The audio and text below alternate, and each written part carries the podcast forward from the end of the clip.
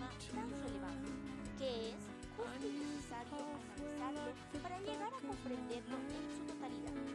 Empecemos a analizar la concepción monista del derecho. Este mismo nos da conocer que el derecho solo puede existir si su forma se centra en un sistema universal y único.